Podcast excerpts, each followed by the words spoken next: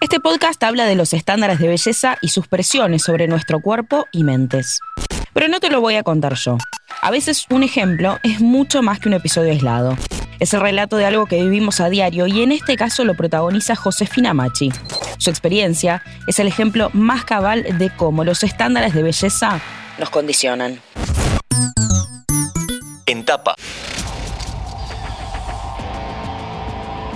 La realidad es que me presenté para una entrevista laboral y bueno, pasé en la primera instancia había que hablar en inglés, yo la verdad que me desempeñé muy bien y de hecho cuando llega el momento de la evolución quise saber en qué podía mejorar porque me dijeron que no había pasado y quise saber si era un error del inglés o, de otra cosa y, quería mejorar para la próxima búsqueda. Entonces me acerco a la, a la reclutadora y le pregunto qué podía hacer para mejorar y me dijo, honestamente tenés que bajar de peso.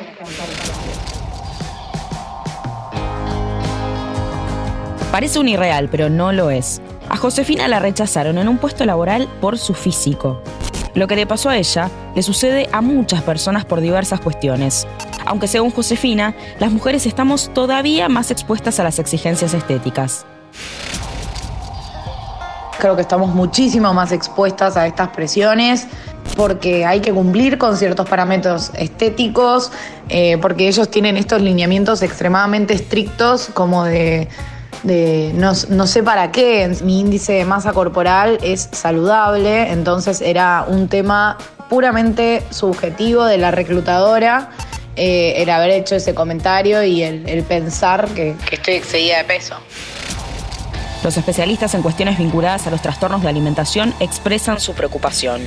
La doctora Mabel Beatriz Bello es psiquiatra y directora médica de la Asociación de Lucha contra Bulimia y Anorexia. Según su visión, la cultura hizo cambiar valores que antes eran referidos al comportamiento por valores estéticos. El valor estético tiene mucha más importancia desde que existen la televisión, las revistas y las redes sociales. De manera que los cánones de belleza son mucho más importantes hoy que cualquier otro valor que tenga una persona, de tal manera que cuando se encuentran dos mujeres se preguntan qué linda que estás, qué flaca estás, como un sinónimo o como una muestra de agrado. Mm, de manera que los cánones de belleza rigen el mundo. Según la doctora, el problema comienza desde temprano, específicamente en la adolescencia. Como están creciendo, este, evidentemente no conocen el adulto que van a llegar a ser y están llenos de dudas y de miedo. Son los más frágiles al bullying que se hace en las escuelas o que se hacen en la vida en general. Además, la doctora Bello asegura que las mujeres son las más afectadas. En la adolescencia, muchas sienten que es un error la modificación de su cuerpo y consideran que deben iniciar dietas que impidan esa transformación. Por eso, el cambio debe iniciar en las profundidades de nuestra educación. Es muy difícil un cambio cultural. Quizás educar a los chicos haciéndole ver sus valores, sus talentos y no la forma de su cuerpo. Y sobre todo en las escuelas donde tantos chicos empiezan con patología alimentaria por el bullying, explicar este, realmente el respeto que se debe tener por la diversidad y no seleccionar por el físico o por, este, o por la forma de ser y para eso hay que hacer una, una gran campaña con los adultos. Es muy difícil cambiar la cultura. Josefina opina en el mismo sentido y da un paso más.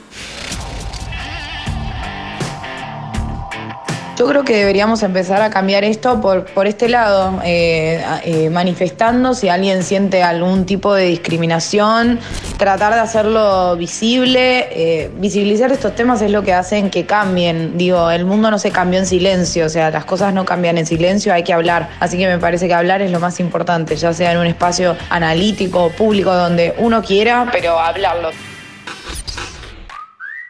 Los parámetros de belleza son opresivos y la transformación debe empezar en la formación temprana. Mi nombre es Agustina Girón y nos vemos en el próximo episodio de Entapa.